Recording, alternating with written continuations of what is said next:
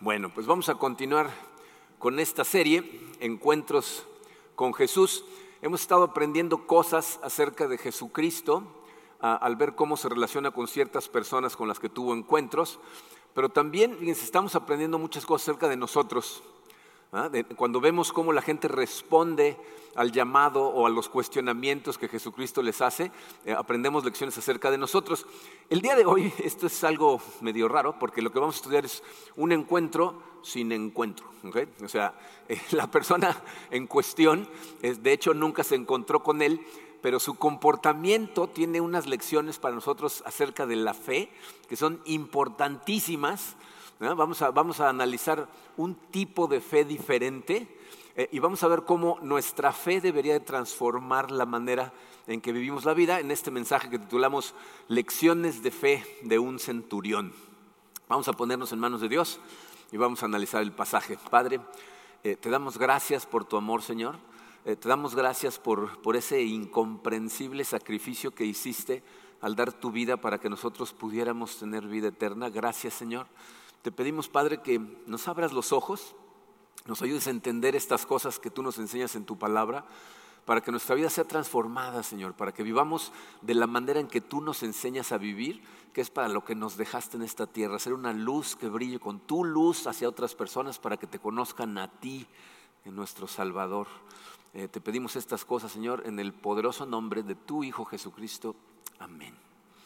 Bien, miren, este pasaje se encuentra en Lucas 7, aparece en otros evangelios de manera ligeramente diferente, pero aquí van a ver eh, lo importante de lo que quiero que entendamos el día de hoy. Lucas 7, versículos 1 al 10, dice así, cuando Jesús terminó de decir todo eso a la gente, regresó a Capernaum. En ese tiempo, un apreciado esclavo de un oficial romano estaba enfermo y a punto de morir. Cuando el oficial oyó hablar de Jesús, envió a unos respetados ancianos judíos a pedirle que fuera a sanar a su esclavo. De todo corazón le suplicaron a Jesús que ayudara al hombre. Le dijeron, si alguien merece tu ayuda es él, pues ama al pueblo judío y hasta construyó una sinagoga para nosotros. Entonces Jesús fue con ellos, pero justo antes de que llegaran a la casa, el oficial envió a unos amigos a decir, Señor, no te molestes en venir a mi casa porque no soy digno de tanto honor, ni siquiera soy digno de ir a tu encuentro. Tan solo pronuncia la palabra desde donde estás y mi siervo se sanará. Lo sé porque estoy bajo la autoridad de mis oficiales superiores y tengo autoridad sobre mis soldados. Solo tengo que decir, vayan y ellos van, o vengan y ellos vienen. Y si les digo a mis esclavos, hagan esto, lo hacen. Al oírlo, Jesús quedó asombrado. Se dirigió a la multitud que lo seguía y dijo, les digo, no he visto una fe como esta en todo Israel. Cuando los amigos del oficial regresaron a la casa, encontraban al esclavo completamente sano. Bien, eh, este es un pasaje muy conocido, yo estoy seguro que muchos de ustedes lo han leído eh, más de una vez, eh, pero me pregunto si, si, hicieron un análisis de lo que está pasando ahí, porque hay una cosa espectacular que sucede, algo en la conducta de este centurión que ni siquiera llega a conocer a Jesucristo, la Biblia nos dice que dejaron a Jesús asombrado. Y cuando, cuando Jesús queda asombrado por algo, más vale que pongamos atención. ¿no? Porque tenemos que aprender qué es lo que asombra a Jesús y nosotros también queremos asombrarlo con nuestro comportamiento, ¿ok? Entonces vamos a estudiar primero este nuevo tipo de fe que aparece en este pasaje que yo le llamo, eh, dice el número uno romano en su programa, el tipo de fe centurión. En honor a este centurión, vamos a llamarle a este tipo de fe de esta manera. Eh, miren, em, la Biblia nos dice que eh, en, el pasaje que leímos decía un oficial romano, el, original dice un centurión romano. Entonces, de entrada sabemos varias cosas acerca de este señor.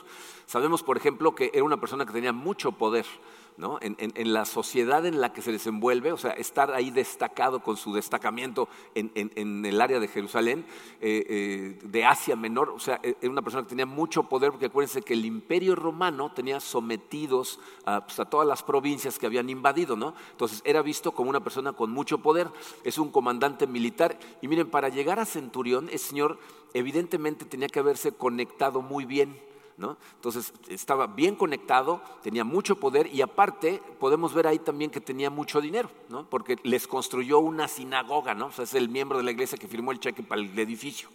Entonces, eh, eh señor este, está en esos casos, ¿no? Pero, pero tiene un poder, o sea, un poder, un, problema que, nada de esas cosas le ayuda a arreglar.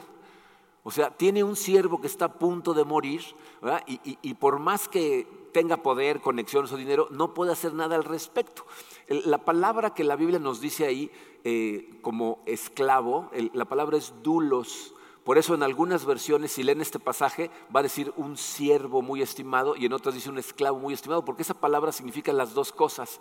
Eran eh, las personas que se quedaban sin dinero y se vendían como esclavos, es decir, intercambiaban comida y sustento, ¿no? casa, por su trabajo. Entonces, ese es el caso de esta persona. Ahora, fíjense, esta historia es muy diferente que todas las que hemos estudiado, porque no tiene nada que ver con la persona que va a ser sanada. Si se fijan en todas las demás, eh, la persona que es sanada, nos enteramos de un montón de cosas acerca de ellos, pero de este Señor no sabemos nada. No sabemos cuánto tiempo llevaba este, como siervo de este centurión, no sabemos de qué estaba enfermo, no sabemos cuántos años llevaba enfermo, como es el caso de otros eh, encuentros que tiene Jesucristo. En otras historias podemos, aunque sea, deducir cosas del enfermo, pero aquí no. Eso significa que esta historia no es acerca del siervo, sino del centurión. ¿Ok? Eh, eh, el milagro no es solo acerca de la sanación de este siervo, sino que hay algo más profundo que necesitamos escarbar para entender. Dice, normalmente, dice, la trama más sutil de una historia es lo que hace a la historia excelente.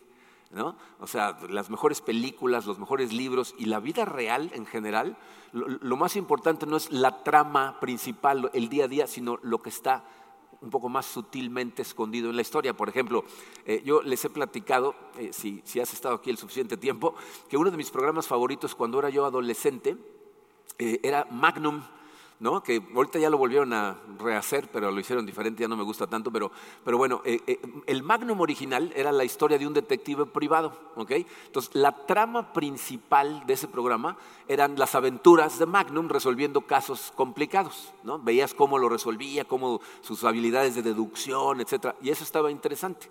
Pero la subtrama, o sea, la, trama más sutil era la relación que tenía Magnum con dos amigos que habían estado juntos en la guerra y se habían vuelto muy unidos y entonces nos muestra el valor de la amistad real, de la amistad sacrificial, desinteresada. Entonces, cuando entendías que ese era el subcontexto de la historia, se disfrutaba mucho más el programa que nada más estar viendo a gente resolver este, eh, eh, casos raros, ¿no? Pero bueno, e, eso es lo que hace la vida interesante tu vida, la trama no es lo más importante, sino la subtrama. Fíjate, normalmente tu cabeza está en la trama, tu corazón está en el subcontexto.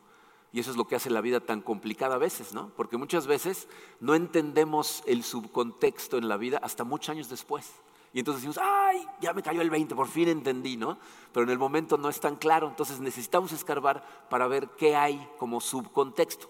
Dice, em, la trama de esta historia, eh, la, subtrama es fascinante. Fíjese lo que sucede. Este centurión eh, tiene una conexión de alguna manera profunda con unos respetados ancianos judíos.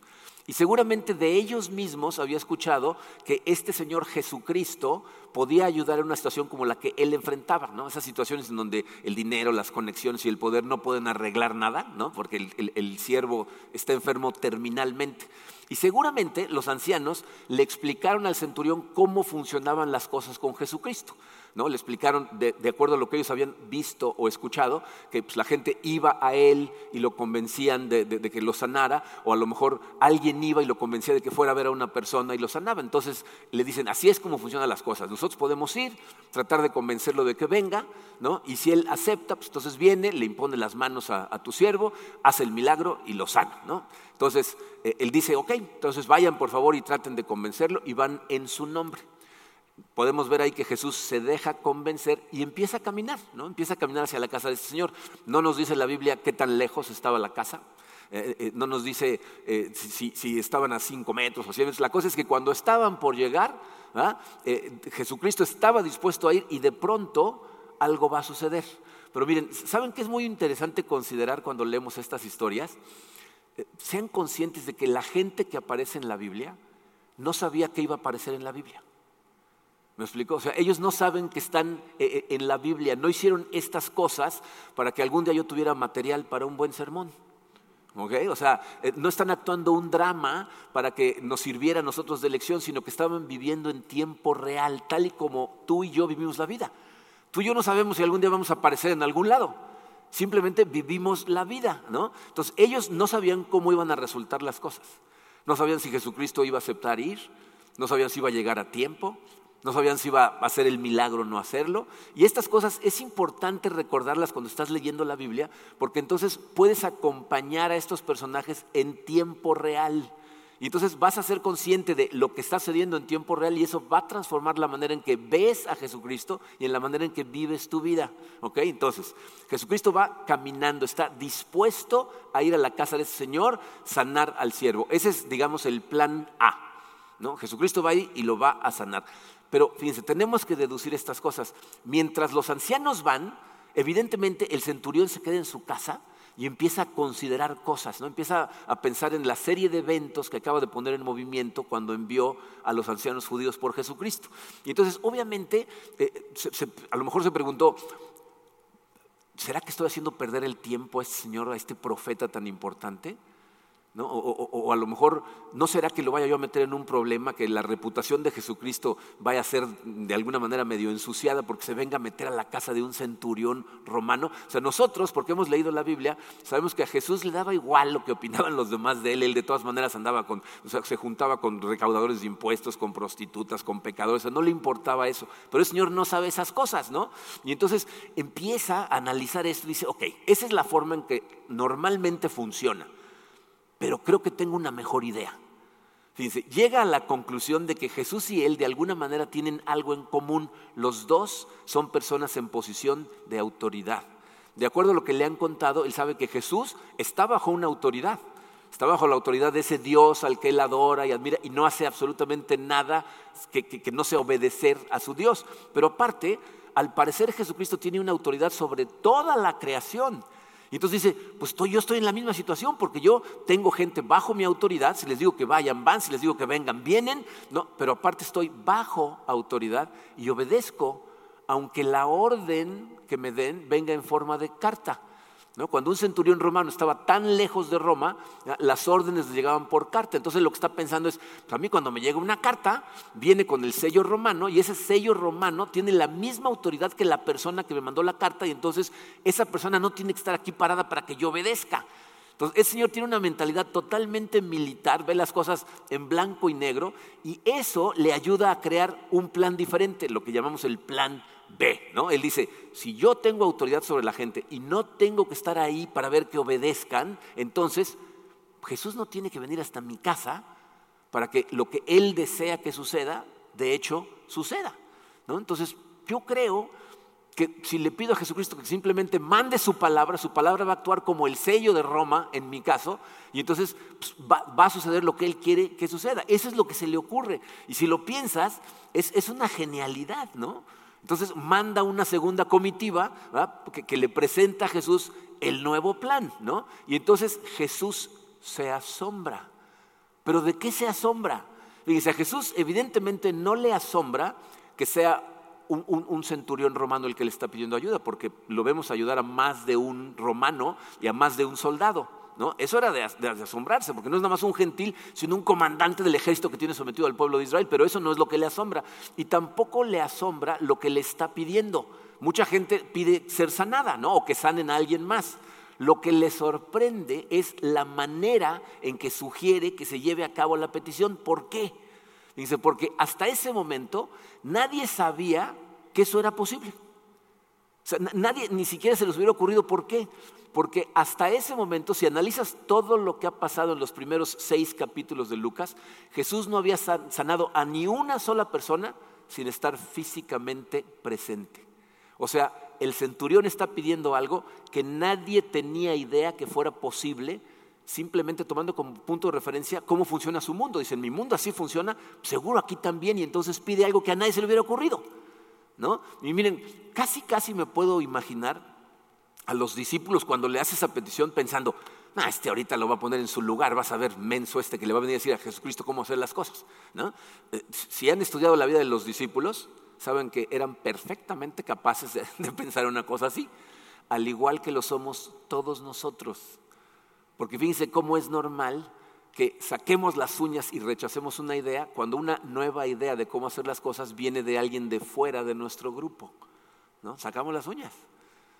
A, través de, los siglos, eh, gente de fuera de la iglesia ha tenido brillantes ideas de cómo hacer las cosas. Y gracias a Dios hay gente que los ha escuchado y las ha implementado. Aquí Jesucristo nos está mostrando que Él está totalmente abierto a escuchar nuestras ideas Incluso está dispuesto a escuchar ideas aunque vengan de alguien de fuera, porque pues, el centurión definitivamente es fuera de los judíos, ¿ok? Entonces, fíjense, es asombroso quién pide, es más asombroso cómo lo pide, pero si te sientas a, pensar un poquito más en esta situación, te vas a dar cuenta que hay otra razón para asombrarnos nosotros, que a mí de hecho eh, eh, es hasta algo que medio me molesta, pero ahorita les voy a decir por qué. ¿no? Eh, ¿Saben quién es el único en esta historia que sabía que eso era posible, que podía sanar a distancia, el único que lo sabía era Jesús. Pero no había dicho nada. O sea, él sabía que podía sanarlo desde lejos, pero iba caminando hacia su casa.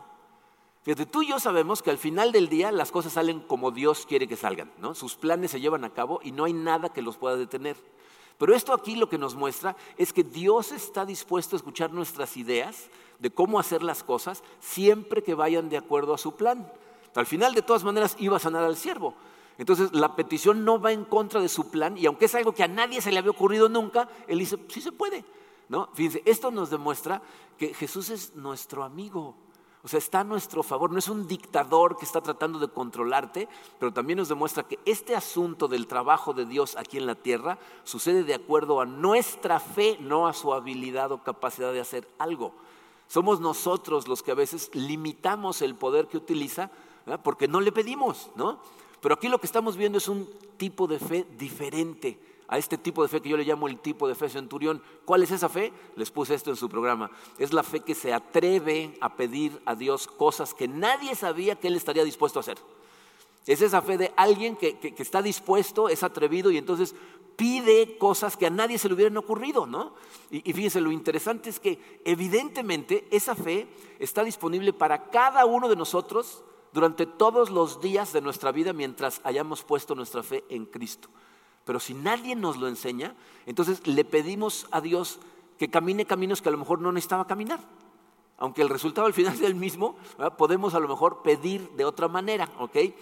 Fíjate, si estudias la historia de la iglesia, te vas a dar cuenta que cada vez que vemos a, Dios hacer unos actos inusuales con su poder, al centro de todo está una persona con el tipo de fe centurión, que es lo que ha causado que Dios haga cosas que nadie sabía que, iba a estar dispuesto a hacer. ¿no? Eh, eh, alguien tuvo o la audacia o la inocencia o el atrevimiento de pedirlo. Y, como les decía hace un momento, darme cuenta de esto a mí hasta me molestó. ¿No? Hace muchos años, cuando era yo adolescente, o sea, el siglo pasado, eh, tenemos un grupo de amigos bastante grande, vivíamos en satélite, y me acuerdo que en un verano llegaron a visitar a uno de nuestros amigos unos primos que venían de Estados Unidos. Entonces nos los presentaron, nos dijeron que venían de Estados Unidos y entonces otro amigo que se llama Ricardo y yo, este, que nos gustaba hablar en otros idiomas, este, empezamos a tratar de comunicarnos con ellos. Entonces nos pasamos dos semanas batallando con el poquito inglés que sabíamos en ese entonces para comunicarnos, estábamos emocionados, ¿no? Y como a las dos semanas, otro amigo que se había ido de vacaciones regresó ah, de, sus vacaciones y le presentaron a los primos y él empezó a platicar con ellos en español y ellos le contestaron en perfecto español, ¿no? Entonces yo dije, ¿qué? ¿Hablas español? Me dice, sí. Y le digo, ¿por qué no me habías dicho? Dice, pues no me preguntaste. ¿Empezaste a hablar en inglés? Pues yo también sé hablar inglés, ¿no?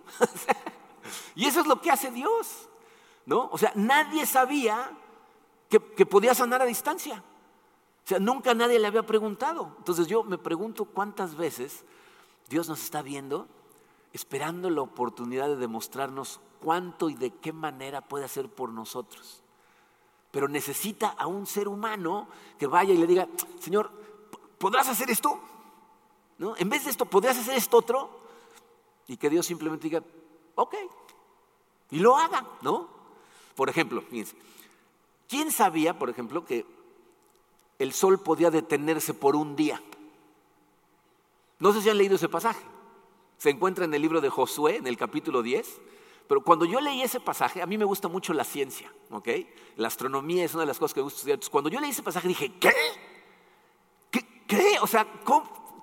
Tienes que vivir la Biblia en tiempo real, tienes que detenerte a pensar en estas cosas. Y, y acordarte, Josué, que es el que pidió esa oración, no sabía que iba a estar en la Biblia. O sea, yo no sé qué le tiene que suceder en la cabeza a una persona para que se le ocurra una oración como esa. Fíjense, Josué está en medio de una batalla, ¿ok? Y van ganando. El, pueblo de Israel estaba venciendo fácilmente a los enemigos, pero él se da cuenta que si oscurece, estos con la oscuridad se le van a escapar. ¿No? Y entonces, normalmente, lo que sucede en casi todas las demás batallas es que dice, bueno, pues ya que se vayan los que se vayan, ya lucharemos con ellos otro día, ¿no? Pero ese día, por alguna extraña razón, algo especial sucedió porque a Josué se le ocurrió un plan B. Fíjense, está en Josué 10, 12. Josué oró al Señor delante de todo el pueblo, o sea, aparte a gritos, ¿no?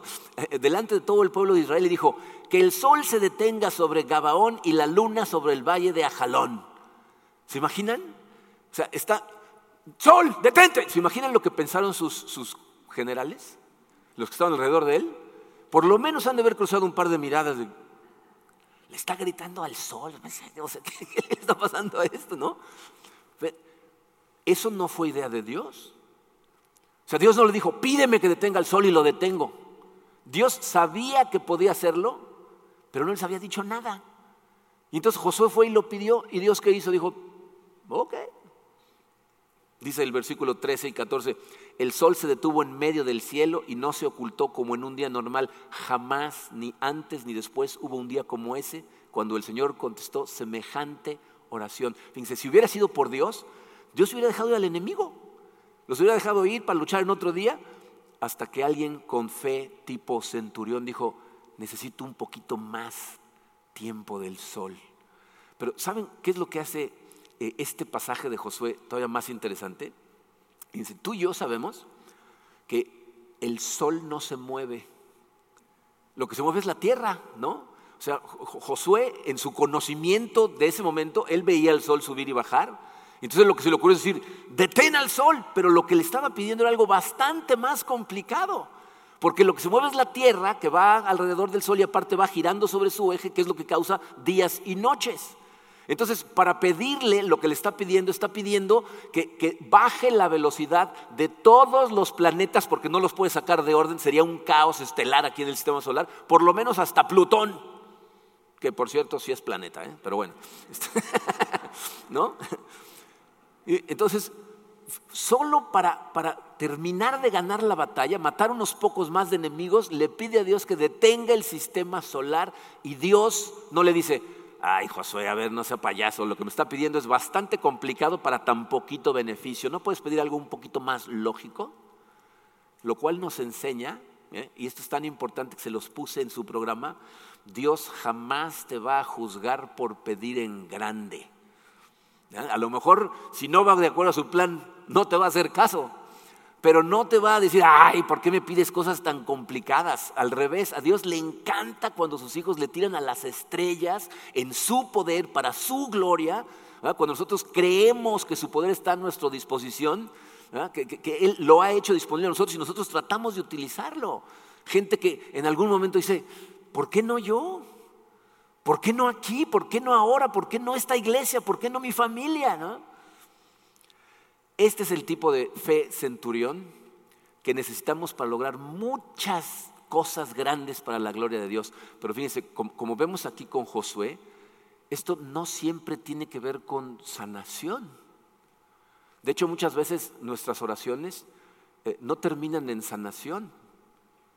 Cuando, cuando nuestro hijo Alex, que es el menor de los hombres, empezó a perder la vista, eh, primero empezó en un ojo y luego se le pasó al otro. Y cuando se le pasó al otro, eh, que empezaba a ver unos círculos de luz, le vimos cómo le cambió la cara al oftalmólogo, ¿no? Y entonces nos dijo, pueden ser tres cosas. O tiene un tumor cancerígeno en el cerebro que está tan grande que le está empezando a bloquear la vista, lo cual significaba prácticamente es una condena de muerte. O tiene esclerosis múltiple, lo cual significaría que iba a terminar ciego y en una silla de ruedas sin el control de sus músculos, o lupus, que si fuera lupus y se estaba quedando ciego como señal del lupus, iba a ser un lupus súper agresivo, es una enfermedad autoinmune que puede ser devastadora para el ser humano. Y, esas eran las tres opciones. Entonces yo me acuerdo el 23 de diciembre del 2016, Karina y yo sentados en una clínica orando y llorando, pidiendo a Dios que no fueran esas tres. Señor, que no sean esas tres. Cuando nos dieron el resultado de la tomografía, nos dijeron, no tiene no tiene cáncer. Le sacaron líquido, fluido de la columna y dijeron, no tiene esclerosis múltiple eh, y no, creemos que sea lupus. Entonces, miren, ah, gracias Señor. ¿Recuperaron la vista? No. Pero su salud, aparte de eso, está intacta. Hay veces que no es acerca de la sanación. Hay veces que ni siquiera es acerca de la vida. Hay veces que es acerca de la muerte. Esta semana falleció la mamá de una señora que es miembro de nuestra iglesia. Eh, hablé yo con ella por teléfono en cuanto me llegó la noticia. Y me dice, Marco, ¿no sabes cuántos días llevaba yo orando para que Dios se la llevara en sus términos? Porque ella, yo le pregunté, ¿qué quieres? Los doctores decían, métela al hospital, ya está muy grave. Y ella dijo, yo no quiero estar en el hospital, quiero estar con ustedes, pero no quiero ser una carga en Cancún. Y entonces ellos habían llegado a la conclusión de que no había manera de que estuviera con ellos y en el Distrito Federal, en la Ciudad de México. Entonces habían ido para traérsela, pero ella le estuvo diciendo, Señor, que, que se vaya en sus términos. Dice, estuve orando tanto, a las cuatro y media de la mañana del día en que se la iban a traer a México, falleció en su cama. Me dice, no sabes cómo le di yo gracias a Dios por contestar mi oración. Hay veces que la oración no es acerca de la vida. Hay veces que las oraciones son acerca de cuando Dios toca el corazón de la gente para hacer obras tremendas como por ejemplo esta iglesia. Digo, si ustedes no estuvieron aquí antes de la construcción de esto, no saben, pero este edificio es un milagro. Nosotros hicimos una campaña de capital que empezó en el 2015. Cientos de familias empezamos a hacer el sacrificio de dar dinero por encima de nuestro diezmo. Hicimos un compromiso para tres años de estar dando para la construcción. Y cuando llegó el 2018, a principios del 18, las familias estaban dando, pero se nos acabó el dinero. Teníamos puesto este piso en el que estamos parados, pero no había paredes, no había techo, ¿no? O sea, y, ya se nos había acabado el dinero. ¿eh? y, nos llaman los, los dueños del hotel en donde rentábamos un salón y nos dijeron, señores, tienen hasta junio para salirse porque ya rentamos ese salón a una empresa y entran en junio. Entonces tienen tres meses para salirse de aquí. Nos sentamos con los constructores y les dijimos, ¿cuánto nos falta para terminar? Y pues, era más o menos poquito más de un millón de dólares. Entonces el 24 de febrero del 2018 me paré yo enfrente en donde estábamos en el hotel y les, predicamos un mensaje acerca del profeta Ageo, cuando Dios le dice, estás muy cómodo en tu casa, termina la mía, ¿no? Arregla mi casa. Y entonces lo prediqué a la iglesia y les dije, señores, nos falta un millón de dólares. Y claro, todo el mundo abrió unos ojos de ese tamaño, ¿no? Eh, yo sabía que para algunos era imposible, para otros era un número grande, ¿no? Pero en, la iglesia ese día estaba Mark Shook, nuestro pastor de Houston, y me dijo, quiero que vengas la semana que entra a Houston y prediques ese mismo mensaje. Entonces nos fuimos a Houston, pero antes de irnos me acuerdo estar parados al fondo de la iglesia con uno de los miembros de nuestra iglesia, Víctor Salcedo, que me dijo, ve y que Dios llene nuestras bolsas de dinero. Estuvimos orando. Me fui a Houston y prediqué ese mensaje. ¿no? Y la gente se acercó al final y algunos dieron donativos, ¿no? Pero por ahí de las 4 de la tarde me habla Mark y me dice, te va a hablar tal persona, pon atención. Le dije, ok. me habla un señor y me dice, Marco, el año pasado vendí mi empresa y el diezmo de esa venta, Dios me dijo, guárdalo hasta que te diga en dónde. Me dijo, y mientras estabas predicando, me dijo, a Cancún. Y yo dije, wow, ¿no? Me dijo, no. Y para confirmación, dice, ese día mi esposa no fue conmigo a la iglesia porque se sentía mal, lo vio en línea. Entonces salí corriendo a mi casa, por eso no te dije nada mientras estabas en la iglesia, porque necesitaba estar en, en, contacto con él, que los dos estuviéramos de acuerdo. Llegué a mi casa y antes de que abriera yo la boca, mi esposa me dijo, te dijo Dios que en Cancún Digo, sí. Y lo construyeron. Terminamos la iglesia con un milagro de un millón. Y miren, un, millón de dólares, todo el mundo dice, no, eso es un milagro. ¿Saben qué otra cosa es un milagro? Y ya otra vez me perdí por andar buscando estas cosas. 50 eh, eh, pesos es un milagro. Este billete de 50 lo traigo conmigo todo el tiempo. Lo que hace nuestro ministerio en la cárcel eh, entre otras cosas para ayudarle a las mujeres que están en la cárcel, es les llevan materia prima para que hagan cosas, manualidades. Y luego las traían aquí a la iglesia cuando antes de la pandemia tendemos una tiendita y vendían esas manualidades. Y entonces el dinero que sacaban iban y se lo daban a esas personas. Eh, en ese, ese sábado, porque es cuando las visitaban, les dieron su dinero y estaban a punto de ser cuando llegó corriendo una de ellas con este billete. Dijo, no se vayan, no se vayan, mi diezmo. Y entonces eh, Fabiana, la líder del ministerio, le dijo, bueno, me lo podías saber. Dice, no, no, no, para mí es muy importante que se lo lleves al pastor. Me dice, porque este es el diezmo del primer dinero honesto que he ganado en mi vida. Este es un milagro de transformación de corazón, de una mujer que ahora ve la vida de otra manera, gracias a Dios. Entonces, estos son milagros. Y, lo traigo con, no me lo robé, puse uno de los míos y puse el otro. no ven a pensar que ya le di baje con sus 50 pesos pero lo traigo conmigo todo el tiempo para, acordarme que Dios no está interesado en el monto, está interesado en el sacrificio.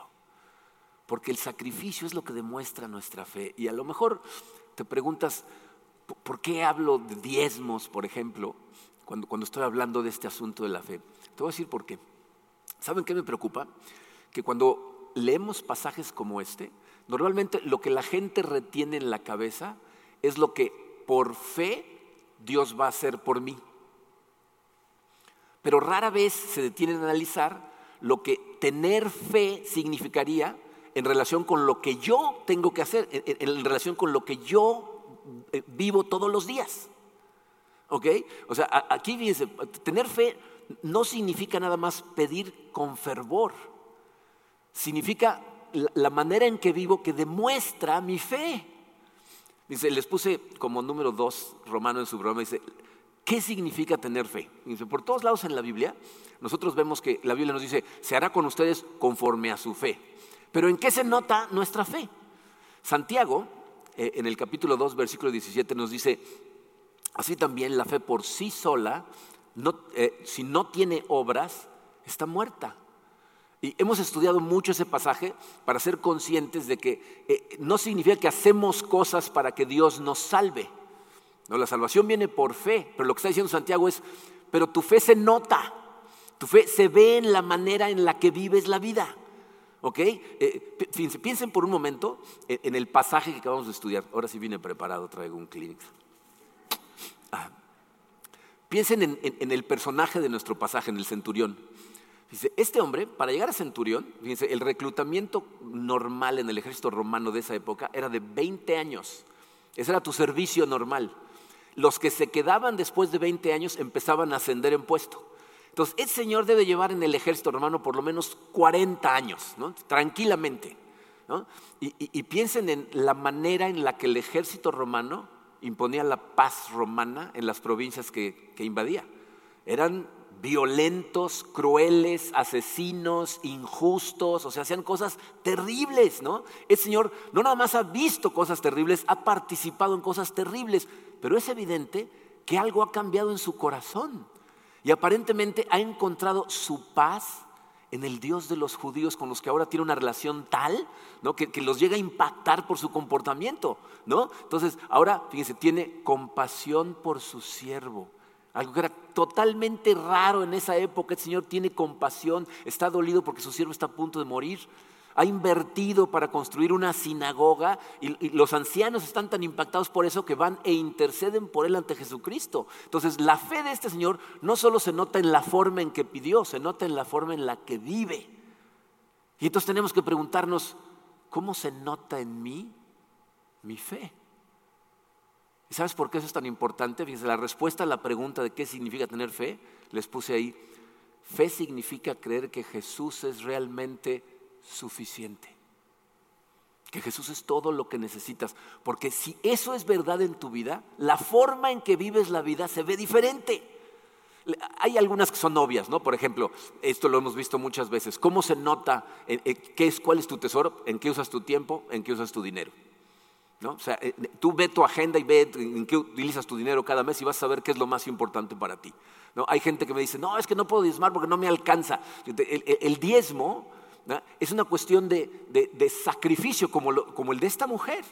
en donde tú lo que estás haciendo es confiar en que Dios va a proveer, no nos pide una cantidad. Entonces, todos tenemos un, un ingreso y un diezmo. Si no tienes ingresos, pues obviamente no puedes diezmar. Pero si no diezmas es porque no crees que Jesús es suficiente. Porque mucha gente no sirve, o sea, no, no, no, no, trabaja para el bien de otras personas. Porque están ocupados persiguiendo las cosas que creen que los van a hacer satisfechos. No le creen a Dios que dice, servir te va a satisfacer, servir te va a llenar el corazón, sirve. Todo lo que nos pides por nuestro propio bien. Pero esas son eh, eh, las obvias. Por otro lado, piensa, ¿cómo tratas a la gente a tu alrededor? Dice, la Biblia nos dice que nosotros debemos amar a los demás. Jesucristo nos dijo que incluso a nuestros enemigos. Entonces, obviamente, amar a los demás se ve diferente en cada relación, pero, pero ¿cómo se ve en tu vida?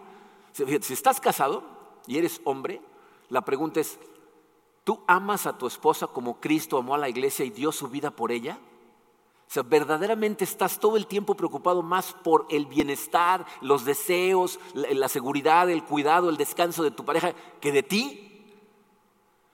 Jesucristo se reconcilió con la iglesia, aunque la iglesia lo rechazó y lo crucificó, lo cual significa que los encargados de la reconciliación en un matrimonio siempre son los hombres.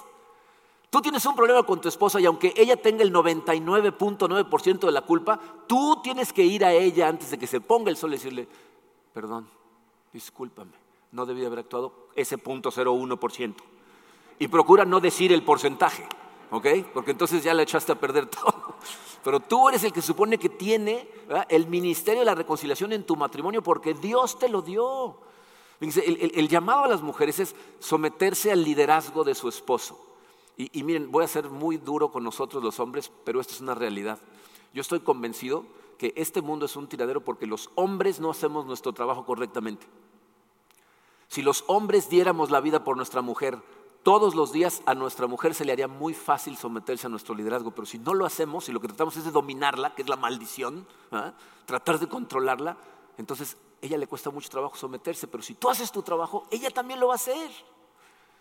Y si no lo estás haciendo es porque no crees que Jesús es suficiente, porque Él te dijo, yo te voy a dar satisfacción. Si estás tratando de controlar para que haga lo que tú quieras para estar contento, crees que la satisfacción va a venir de ella. No le crees a Jesucristo. Si no estás casado, ¿cómo, tratas a los demás? Eh, ¿Vives con tus papás? ¿Honras a tus padres con tu obediencia? ¿Les das tu respeto? Si eres padre, los estás educando sin hacerlos enojar, como la Biblia nos dice, enseñándoles el camino correcto, pero siendo yo un ejemplo. ¿Ah? Eh, son las decisiones del día a día que demuestran si de veras le crees a Dios o no le crees. Y para toda la gente en general, fíjate, piensa en esto, ¿cómo respondes ante las agresiones de otras personas? Cuando una persona hace cosas que son molestas, irritantes, a lo mejor hasta agresivas contra ti, ¿cómo respondes? Porque Jesucristo dice que tenemos que responder con paciencia, con amor, porque esa gente se está demostrando su inmadurez espiritual. A nosotros nos enseñaron que la gente no es el enemigo. La gente no es el enemigo, aunque se porte agresiva contigo, esa persona no es el enemigo. Y para mí es frustrante cuando enseñamos estas cosas aquí en la iglesia la gente sale, se sube a su coche, se le cierran aquí en el estacionamiento y ya se quieren bajar a golpear a alguien. Y dices, ¿qué pasó? ¿Qué aprendiste? No, es Jesús suficiente, no puedes decir, sí, pásale, no pasa nada. ¿No? Miren, eh, cuando pusimos los límites de edad, que son orden del gobierno, digamos, niños mayores de 12 años, personas menores de 65 años, hay gente que conocemos, ¿no? Que traen a una niña, ¿cuántos años tiene? 12. La conocemos. Dile cuántos años tienes. O sea, aparte le voy a enseñar que necesito mentir para obtener las cosas que yo quiero porque Dios no es suficiente. ¿Cómo podemos hacer estas cosas? Cuando la gente te agrede, ¿las perdonas? Cuando alguien hace cosas que de verdad son dolorosas ante ti, haces lo que Cristo hizo y nos perdonó a nosotros incluso por crucificarlo tenemos una, lección increíble de fe en, este centurión, que nos enseña a pedir cosas de una manera que nadie nunca había pedido antes, pero su fe no nada más se ve en su petición. Su fe también se ve en su vida. Trata con amor a gente que antes eran enemigos. Les construye iglesias, o sea, está poniendo su tesoro en donde cuenta, en el cielo. Dios puso su poder al alcance de todos nosotros, pero necesitamos creer y confiar totalmente en Él. Las cosas que nos dice que hagamos, nos las dice porque son lo mejor para nosotros y demuestras tu fe cuando vives de esa manera. Y el día que empieces a vivir de esa manera, te vas a dar cuenta que verdaderamente es suficiente. Que todo lo que necesitas en esta vida es tener una relación real con Él. Y sin importar cómo se ven las circunstancias, Él es suficiente. Vamos a orar. Padre, eh, Señor, gracias por tu palabra, gracias por estas lecciones tan profundas. Eh, creo que muchos de nosotros tenemos que ir a confesar ante ti, Padre, que no siempre vivimos la vida como la deberíamos de vivir. No tenemos la fe que deberíamos de tener, pero te pedimos, Señor, como ese hombre que llevó su hijo ante Jesucristo, ayúdanos con nuestra poca fe. Te pedimos perdón, Padre, por la cantidad de veces que vemos en la gente al enemigo, que no amamos correctamente a la gente que deberíamos de amar, que de hecho es a la gente que se supone que más amamos, a veces a la que más herimos. Perdónanos, Padre. Incrementa nuestra fe para que podamos vivir como tú nos enseñas a vivir. Enséñanos a ir a buscar esa satisfacción de ti.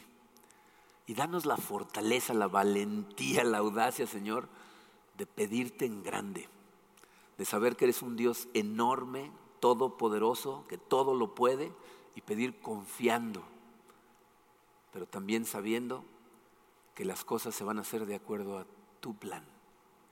Gracias por permitirnos proponer nuestras ideas, Señor y danos paz en el corazón cuando las situaciones que vivimos no son las que esperamos. Ayúdanos a confiar en ti. Te lo pedimos en el poderoso nombre de tu Hijo Jesucristo.